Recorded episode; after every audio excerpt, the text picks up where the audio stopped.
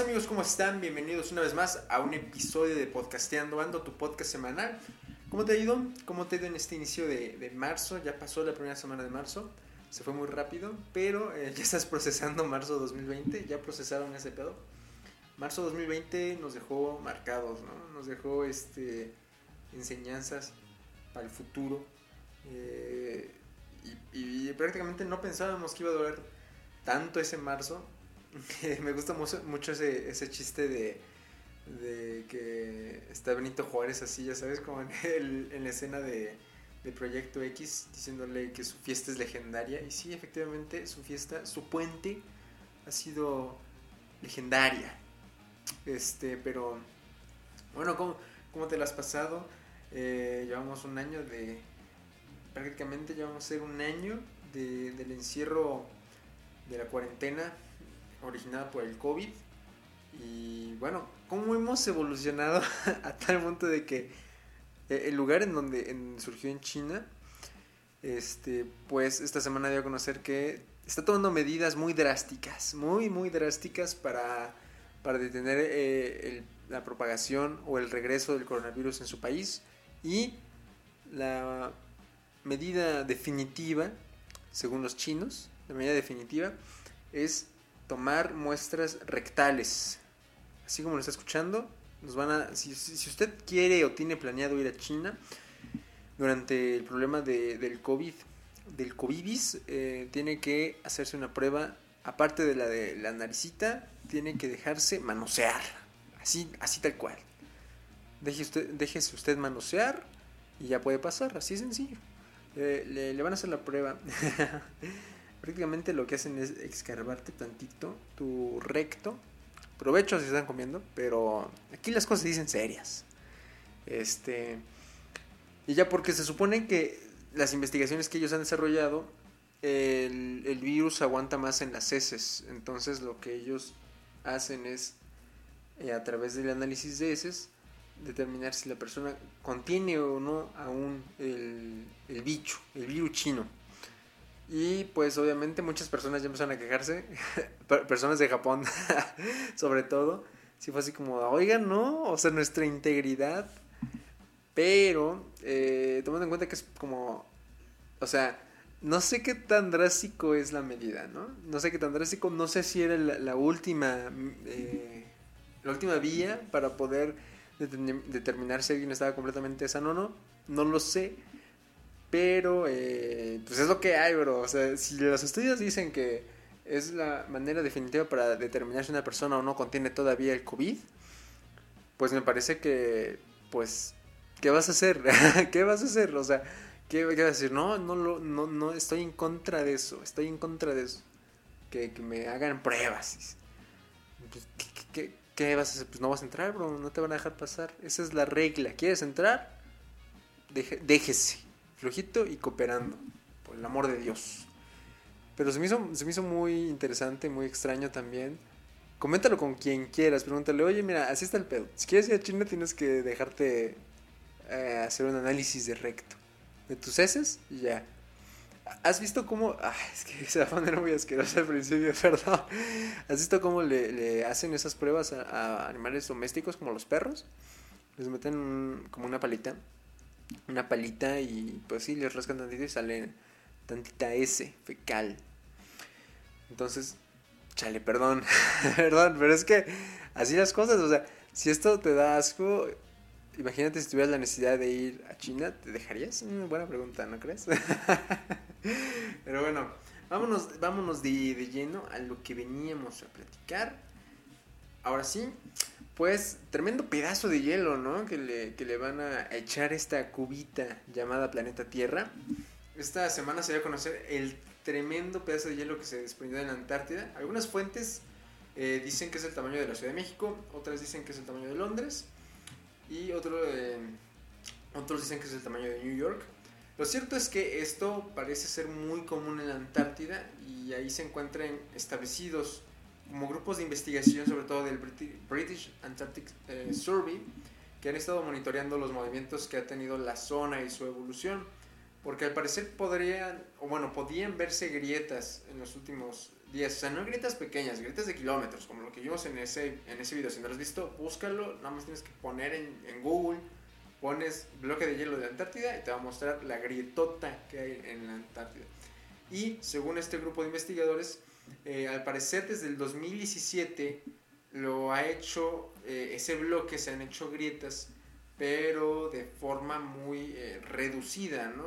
Sin embargo, esto levantó la expectativa de que iba a haber un desprendimiento. Se supone que tiene más allá, tenemos, tienen ahí como la suficiente tecnología GPS para ir monitoreando los movimientos y que estos lo transmiten a Cambridge para hacer los análisis de más cálculos, que supongo que está bien que hagan esta división de trabajo y tener una visión más clara de lo que está pasando. Pero por el momento están esperando imágenes satelitales también como para determinar qué va a pasar con ese bloque, si se va a mantener ahí, se va a desprender. Pero algo que impactó demasiado fue que no es raro que eso pase. O sea, que cada cierto tiempo se desprenden bloques de hielo de las plataformas de la Antártida y que estos desprendimiento, este, este desprendimiento en, en, específico ya se tenía pronosticado que sucediera, pero eh, no se tenía pronosticado que el tamaño fuera tal, ¿no? O sea, dijeron, ¿va a haber un desprendimiento? Sí, sí, sí va a pasar, pero no del tamaño que tiene este bloque. Y ya haciendo cuenta, pues como que se, se, espantaron. Ya vieron que sí era otra plataforma literal. O sea, es un bloque de hielo inmenso. Es un iceberg inmenso, bastante grande. Y, esta, este, este movimiento está, como te digo, en veremos. Que si su tamaño llega a romper en otros pedazos o se mantiene en su tamaño. Sin embargo, este no, no es el más grande. A este incluso tiene nombre. O sea, les pusieron nombre, los bautizan. Este nuevo iceberg se bautizó como el A74, tiene un total de 1270 kilómetros cuadrados, según datos satelitales, y 150 metros de espesor, o sea, sí está grandecito. Si bien es gigantesco, no es el más grande, o sea, al parecer hubo otro que llamaron el A64, o sea, es uno de los menos, que era similar en tamaño, pero ya no se pudo comparar del todo porque ese iceberg se desprendió y navegó y se desintegró por ahí del Océano Índico, según algunos registros. Pero ojo con esto, o sea, que esto ocurra de manera continua y que sea algo normal en la Antártida no quiere decir que sea algo bueno. Es como decir que es normal que te salten en la calle, o sea, el cambio climático se viene recio. Incluso todos hemos visto estas perspectivas o estos pronósticos de del cambio climático y de cómo se elevan los mares debido al descongelamiento de los polos. Entonces, eh, incluso está este mapa en el que una parte de México desaparece, ¿no? Centroamérica se, se inunda completamente.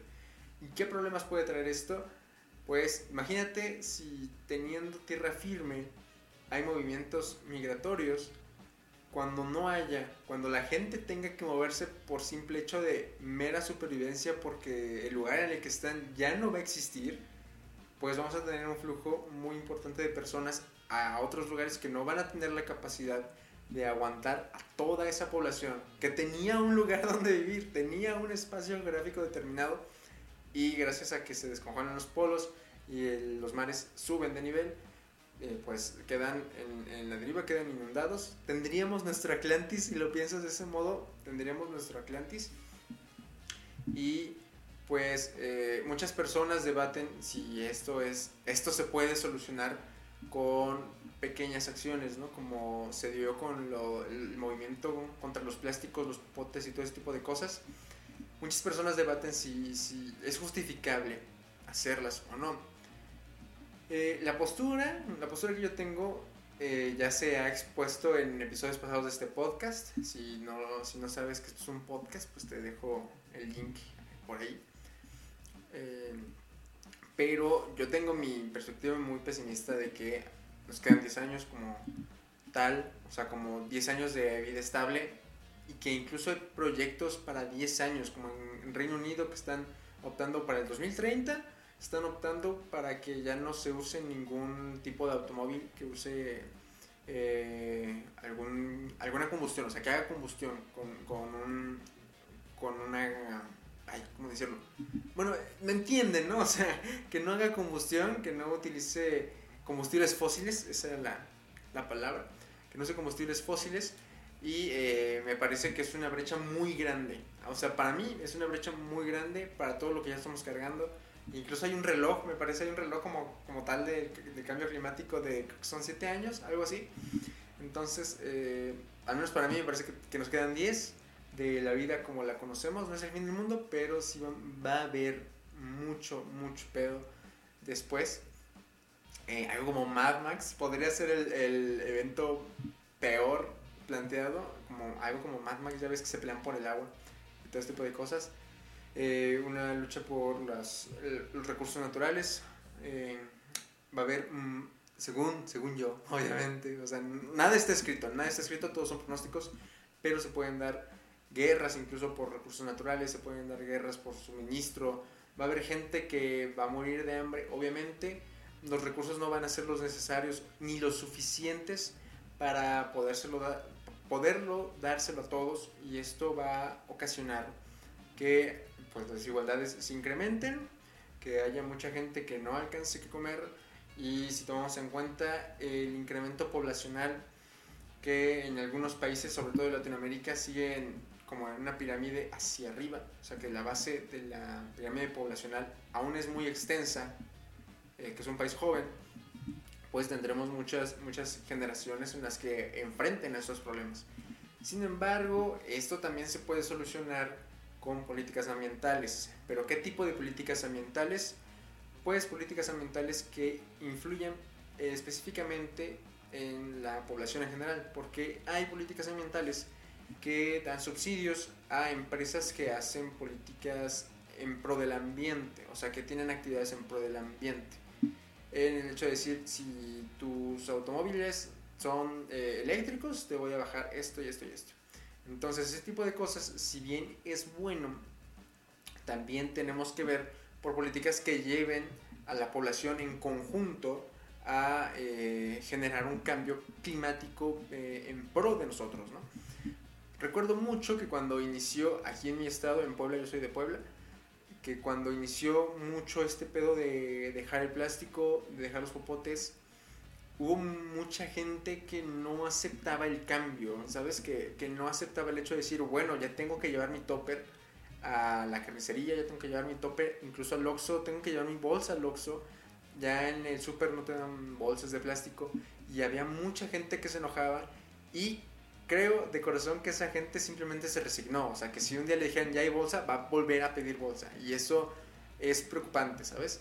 Entonces, es, es una, debe haber una sinergia entre lo macro y lo micro, ¿sabes? Lo macro entendiendo a las empresas y lo micro que desemboque en la gente para que esto pueda funcionar, si no, no tiene ningún sentido.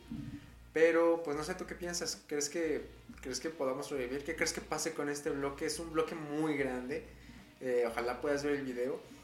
Sí está impresionante. Una de las personas que están muy metidas en el cambio climático es eh, Leonardo DiCaprio. Leonardo DiCaprio sí compartió, entonces puedes ir a ver ese video en el perfil de Instagram de Leonardo DiCaprio, que está muy activo eh, en este tipo de cosas.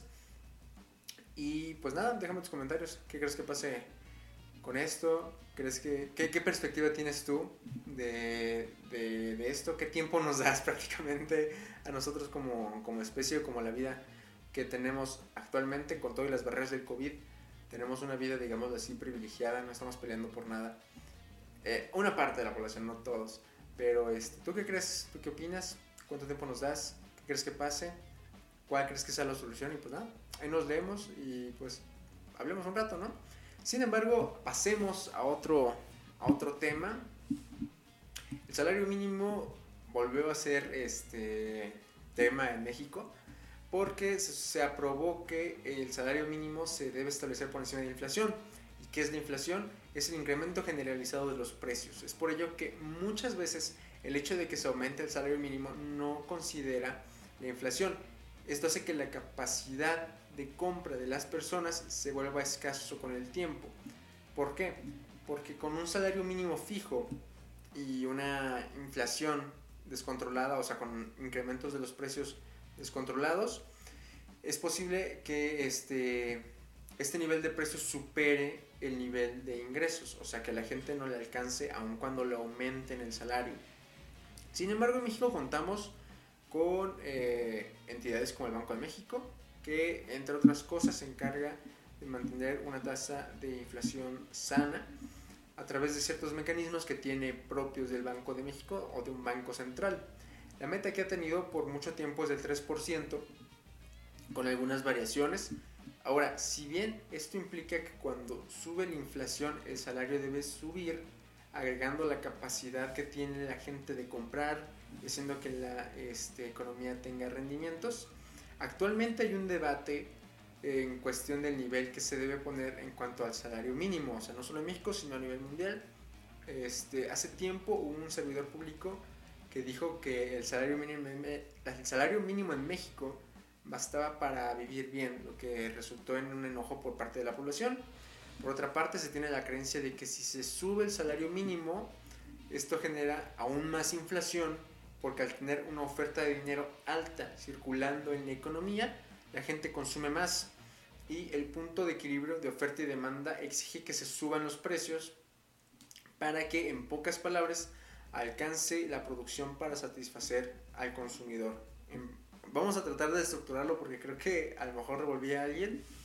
Eh, digamos lo que hay un punto en el, que tú ofreces y el nivel de ingresos de la gente es capaz de eh, satisfacerse con eh, ese nivel que tú estás ofreciendo. Cuando la gente tiene más dinero, teóricamente, estamos hablando de pura teoría, teóricamente cuando la gente tiene más dinero, eh, puede comprar más. Entonces te exige más y más y más demanda. Sea, hay más demanda y tú tienes este nivel de oferta, ¿no? Tienes un nivel de oferta bajito. Para poder subsanarlo, tú subes tus precios para que la, la gente racionalmente decida si comprarlo o no. Entonces ya no todas las personas te van a comprar y lo regresas al punto de equilibrio, pero solo utilizando un incremento de precios. Esto es teóricamente, o sea, no estoy diciendo que sea una ley absoluta, es teóricamente, porque hay otros factores que podemos involucrar en este panorama. Por un lado está el nivel de competencia de un país, entendiéndose por competencia laboral. Por otra parte está el comportamiento del consumidor, qué hace la gente con su dinero, lo gasta, lo ahorra o invierte. Finalmente, un punto importante es la productividad del trabajador y vamos a ir desarrollando al menos un poco uno a uno y antes de empezar quiero recomendarles que no se queden con lo que les estoy por decir, que pues no es tan fácil subir el salario mínimo, hay muchas cosas, hay muchas cosas detrás. Por lo que yo he investigado en internet pueden encontrar mucho contenido al respecto, entonces no se claven solo aquí, pueden eh, fundamentarse más en, en, otros lados, a lo mejor encuentran puntos eh, contradictorios con lo que yo estoy diciendo y pues también me lo puede dejar en los comentarios para que pues, nos hagamos más ricos en este pedo, ¿no? Eh, el primer punto, que es la competencia laboral de un país, esto lo podemos definir a que si se compite laboralmente en un entorno donde solo hay una empresa o hay varias, o incluso si las personas que buscan trabajo sobrepasan a las mismas empresas que buscan trabajadores. Entonces, podemos decir que en un país tan grande como lo que es México, todos los estados se rigen bajo el mismo modelo de competencia? La respuesta, a mi parecer, es que es no. O sea, esto se puede reflejar en el aporte que hace cada estado en el Producto Interno Bruto Nacional. Y por otra parte, la llegada de las empresas a cada estado es completamente distinto, al igual que la inversión extranjera, inversión extranjera directa. Varía mucho, ¿no?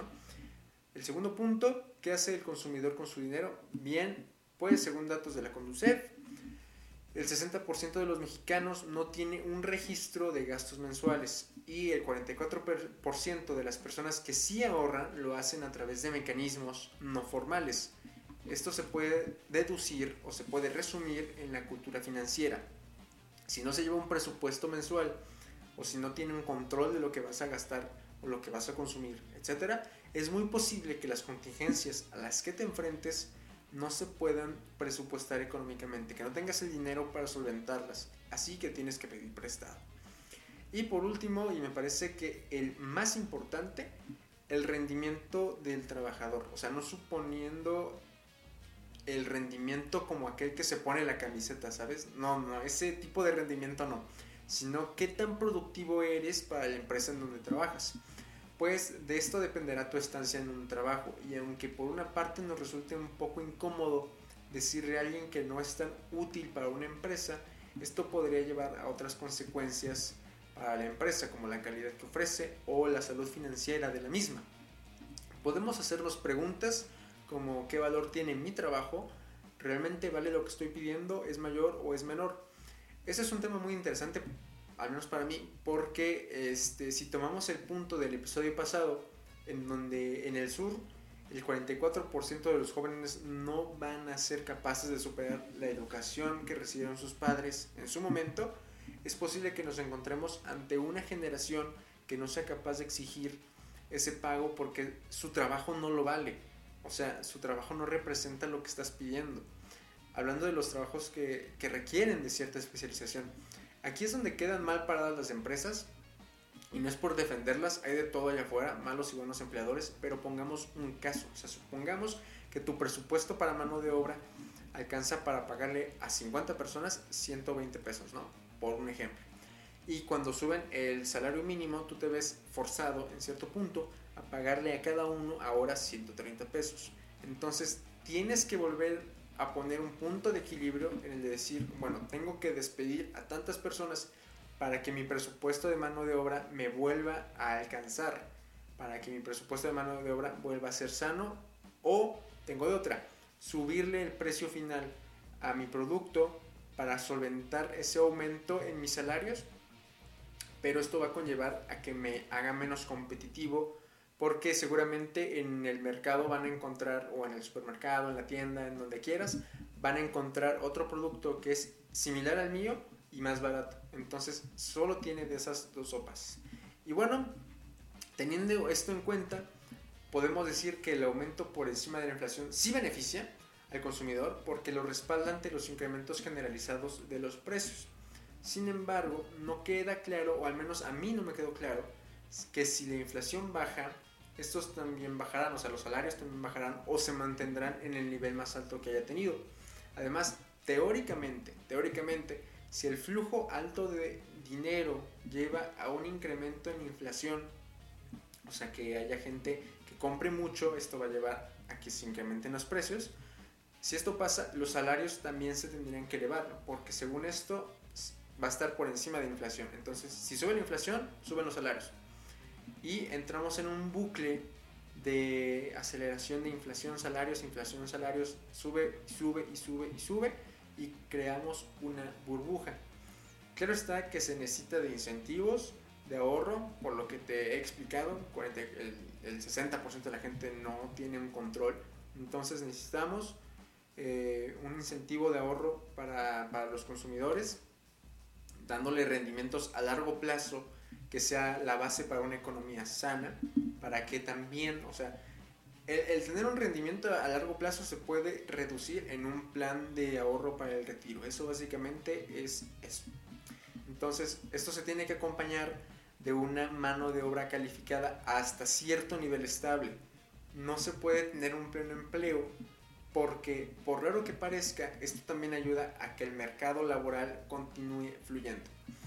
Y pues bastante, me gusta mucho este tema, es bastante interesante. Ojalá si tú encuentras más información o algo que pueda complementarlo, pues me lo puedes dejar. Es muy interesante cuando se crea una conversación. Entonces, pues dime, ¿tú qué opinas? Incluso hay gente, incluso hay gente que, que dice que se tiene que establecer a un nivel cero, o sea, que no exista el salario mínimo. El salario mínimo lo define el mercado, lo define el empleador y lo defina eh, pues quien busca el trabajo. Pero eh, esto pone mucho, mucho en riesgo por lo mismo de que, de que hay gente que no está completamente calificada, que la pueden llevar al baile prácticamente, y también están eh, en juego los, los sindicatos, que son un grupo de trabajadores que llegan como en un conjunto para poder negociar condiciones laborales, salariales eh, para todos los trabajadores de cierta empresa o sector. Entonces, no es tan fácil a mi punto de vista. Pues espero tus comentarios y veamos qué conversación sale, ¿va? Y bueno amigos, hasta aquí llegamos con el episodio de hoy. Me gustó mucho, la verdad, eh, este tema. Bueno, los tres me gustaron bastante. Y, espero que a ti también te haya llamado la atención. Es, eh, perdón si te revolví en, el último, pero es que no, no, es, no es tan fácil. Ojalá puedas, puedas investigar un poquito más porque sí muchas veces, neta muchas veces, el, el incremento de los salarios es una herramienta meramente política y populista, porque bueno, se puede definir, o al menos la definición que yo he encontrado de populismo en pocas palabras es encontrarle soluciones fáciles a problemas muy complicados. Y esto lo vi, ah, su mecha, ahorita que me acordé, esto lo vi en el, en el comercial, y lo escuché en el comercial del PT. Madre santa, qué comercial, qué clase de comercial se aventaron los del PT. Si no lo has visto o si no lo has escuchado, se supone que es una pareja que se está haciendo bueno la, chava está haciendo un ultrasonido está la pareja ahí con la con la doctora y, y, la doctora les dice algo así como de pues va a ser igual que ustedes o va a ser no cómo les dice algo así le dicen algo así como doctora y qué va a ser como qué va a ser niño niña esa es la respuesta que se espera no pero da mucha risa porque eh, creo que a eso se le llama juxtaposición creo que así se le llama eso. Es muy, es muy utilizado en la, en la comedia. Mientras lo voy, a, lo voy a buscar ahí. Ah, mira, sí, creo que es esta, la juxtaposición. Es este. Ajá, sí, Simón. Creo que sí es este, no sé. Perdón. eh, que es este prácticamente poner una oración sobre otra. Obviamente la segunda oración no tiene nada que ver y eso es lo que ocasiona que sea gracioso, la verdad, es lo que ocasiona que sea gracioso. Un ejemplo que dan de esto de la juxtaposición, en términos cómicos, es el ejemplo de Shrek. En Shrek, cuando Fiona canta y el pajarito también empieza a cantar en Shrek 1, este, se espera que el pajarito siga cantando, ¿no? Al mismo tono, pero hay un momento en el que revienta el pajarito de tan fuerte que canta Fiona. Ese, también puede ser un ejemplo de, la juxtaposición. Bueno, regresando al punto de la, del comercial, este, le dicen, ¿qué va a hacer, no? ¿Qué va a hacer, doctora? Y la doctora dice, no, pues va a ser igual que ustedes, pobre. Dice, ¿qué pedo? Va a ser igual que ustedes, pobre y este... Y va a comprar, no va a comprar sus caritas, va a comprar las azucaradas, esa que, que traía la cebra. no va a comprar Santa Clara, va a comprar de esa leche este, en polvo, dice. Pero, eh, ajá, y empieza a hablar pues la voz del comercial que, que le dice, no, pues en el PT trabajábamos para que, que antes todo estaba ya predeterminado y no podías luchar por, por tener algo más que lo que tus padres te pueden dar. Prácticamente te habla de algo que se llama movilidad social la movilidad social es eh, la capacidad que tiene un individuo en el sistema económico de moverse de clase social a otra, ¿no? O sea, si yo nací en una clase media, la movilidad social pretende que yo sea lo completamente capaz, lo completamente audaz para volverme rico, para volverme de la clase alta, al menos media alta. Hay algunos estudios que explican algo sobre la movilidad social.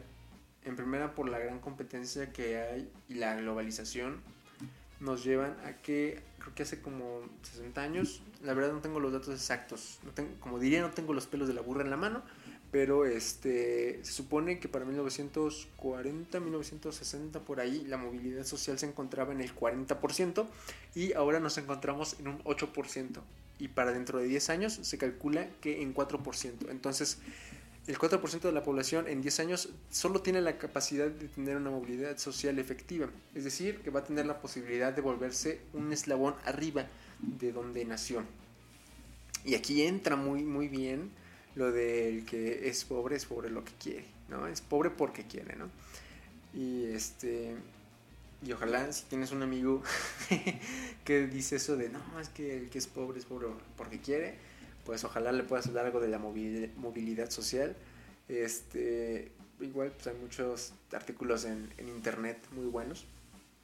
Pero sí, básicamente lo del salario mínimo sí ha sido utilizado muchas veces por, por los políticos como un tema de, de movilización, de decir es que merecemos más y pidan más y no sé qué en Estados Unidos también se está peleando mucho el, incremento del salario, creo que en un 15%, algo así.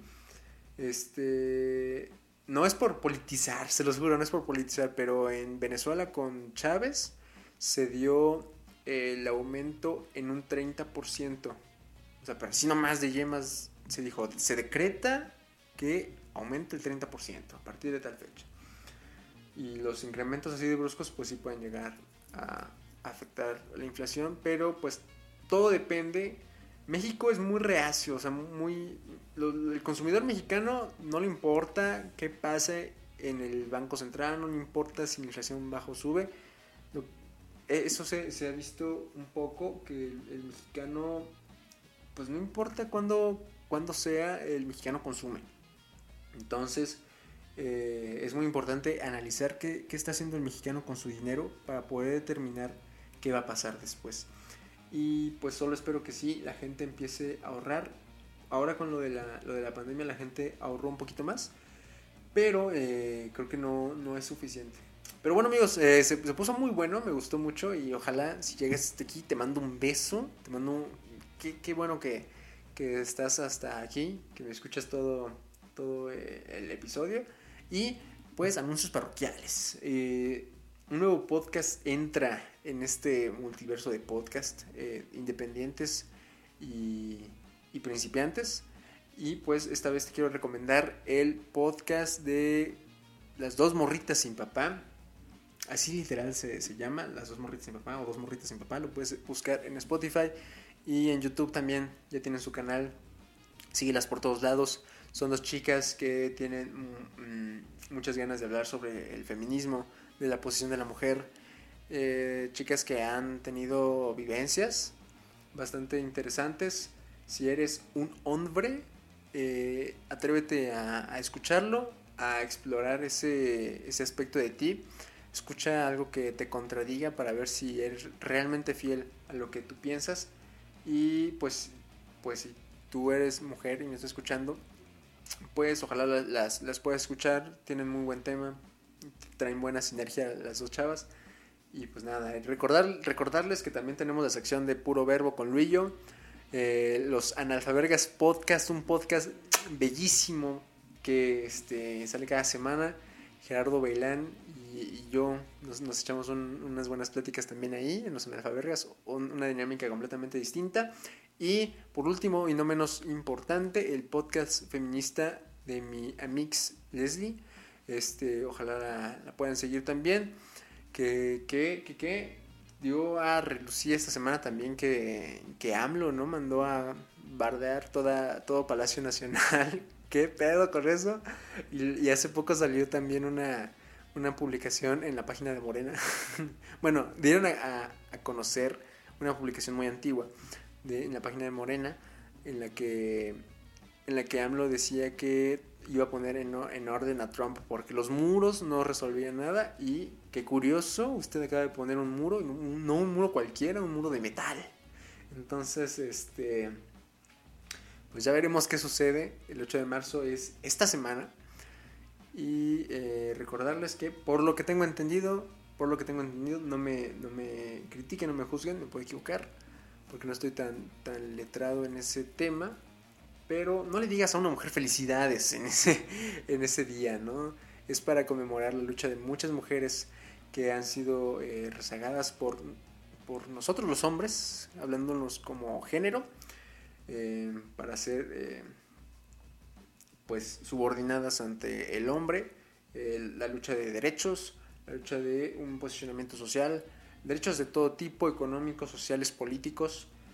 Y pues nada amigos, espero que les haya gustado el, episodio, sigan esos podcasts, escúchenlos, eh, díganme qué les parecen. En YouTube se están subiendo clips, los puedes seguir en la, en la cuenta Natchfig en YouTube.